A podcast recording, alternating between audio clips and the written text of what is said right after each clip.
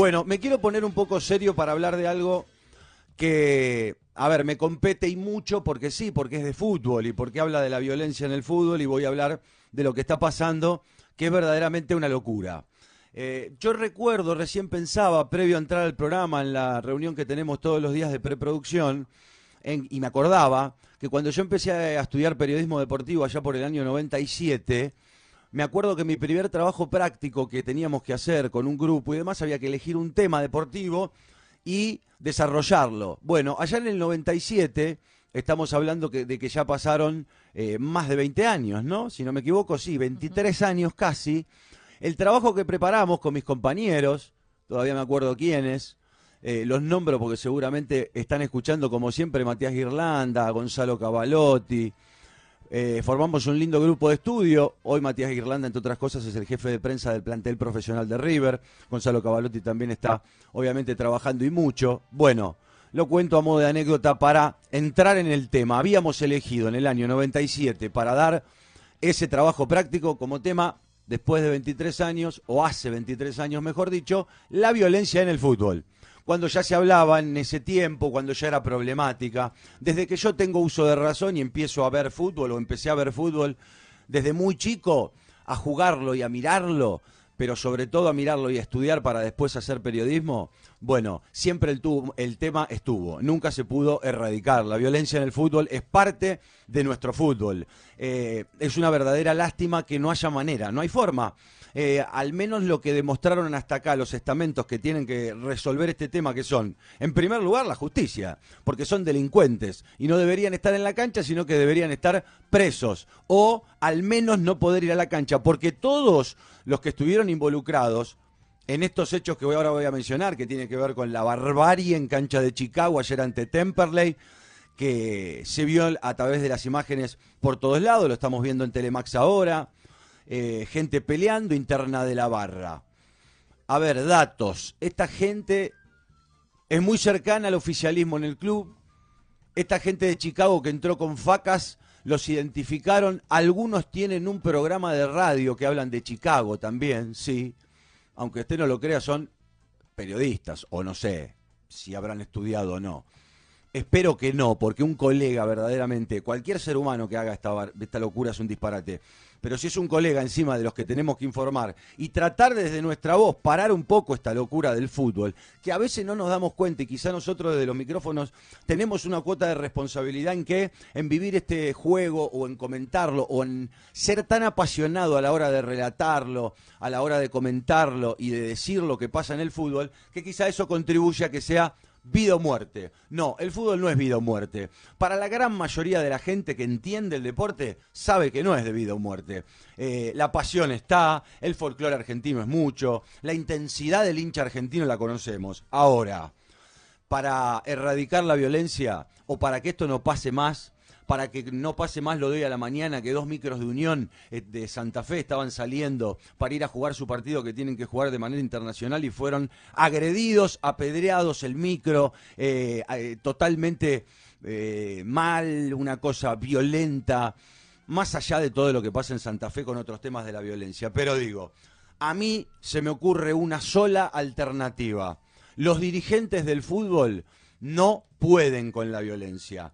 Es cierto, vos me dirás, algunos no quieren. Es verdad, algunos no quieren. Pero el que quiere no puede tampoco. ¿eh? El que quiere no puede. Porque Cantero en su momento quiso, aquel presidente independiente en su momento, quiso Cantero eliminar a la barra, decirle a Bebote Álvarez, que hoy sí está condenado, en su momento mirá que la barra independiente no entra más, no le doy más entradas, no tienen más privilegios, no tienen ninguna caja más acá en Independiente, se acabó. ¿Cómo resultó la historia con Cantero? Bueno, en el exilio. Nunca más dirigió absolutamente nada de lo que tenga que ver con una entidad deportiva. Eh, no pudo pasar ni siquiera por la puerta de la cancha de Independiente nunca más. Independiente, entre otras cosas, gobernado ustedes por quienes ya saben, ¿no?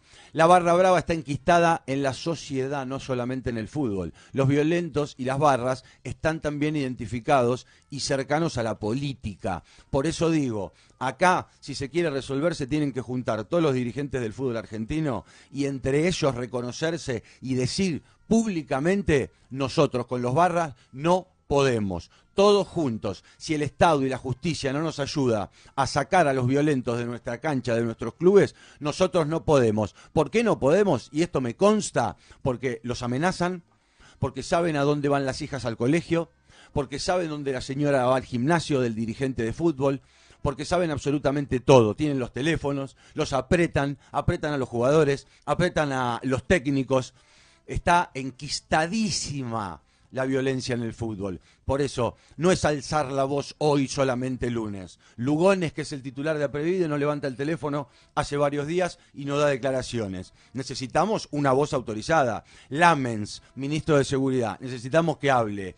Alguien del Ministerio de Seguridad, necesitamos que hable. Algún juez que se quiera meter con esta historia. Yo recuerdo que en aquel 97, cuando hicimos aquel trabajo práctico, el juez Perrota, no me olvido más, el juez Perrota, que me acuerdo el apellido de memoria, fue uno de los jueces que iba en esta línea, en esta línea. Los clubes solos no pueden, los amenazan a los dirigentes. Un dirigente no va a arriesgar la vida de su hija por no darle cinco entradas a un violento. Entonces, ¿ustedes qué me dirán? Bueno, entonces que el dirigente no se postule para tal porque sabe que uno de los costos de ser dirigente del fútbol es tener nexos con la barra brava. Bueno, se acaba el fútbol entonces, ¿eh? Se termina el fútbol. Si los, si los dirigentes eh, dicen o, o siguen diciendo que no podemos con la barra brava y no los ayudan, se tiene que terminar el fútbol se tiene que terminar. Nosotros no podemos ver todos los lunes imágenes como esta. Mataron un hincha de Olimpo el otro día. El fútbol está en caos violento. La sociedad violenta sí. El fútbol también.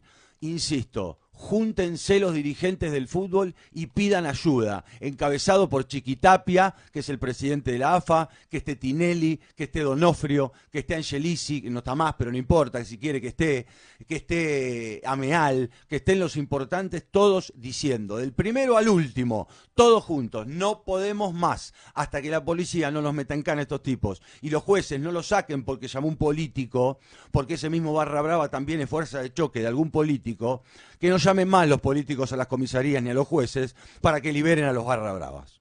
Para que liberen a los barra bravas. Si no, no seamos más falsos. No digamos más, no hablemos más mal del fútbol, de los dirigentes, de la violencia. Ay, qué sociedad violenta. Bueno, tomen el toro por las astas, júntense y digan que así no pueden más.